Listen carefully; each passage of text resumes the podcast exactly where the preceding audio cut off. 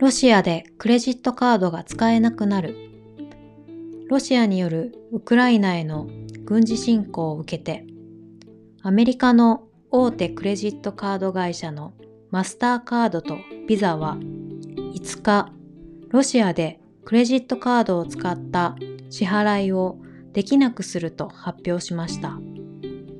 ロシアの金融機関が発行したクレジットカードだけでなく、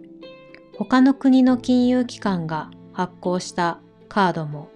ロシア国内では使えなくなるということです。ニュースについてのコメント。クレジットカードが使えなくなると、航空券の予約とか、アマゾンでの買い物とか、できなくなることがたくさんありますね。皆さんはクレジットカードを使えなくなると困ることはありますか？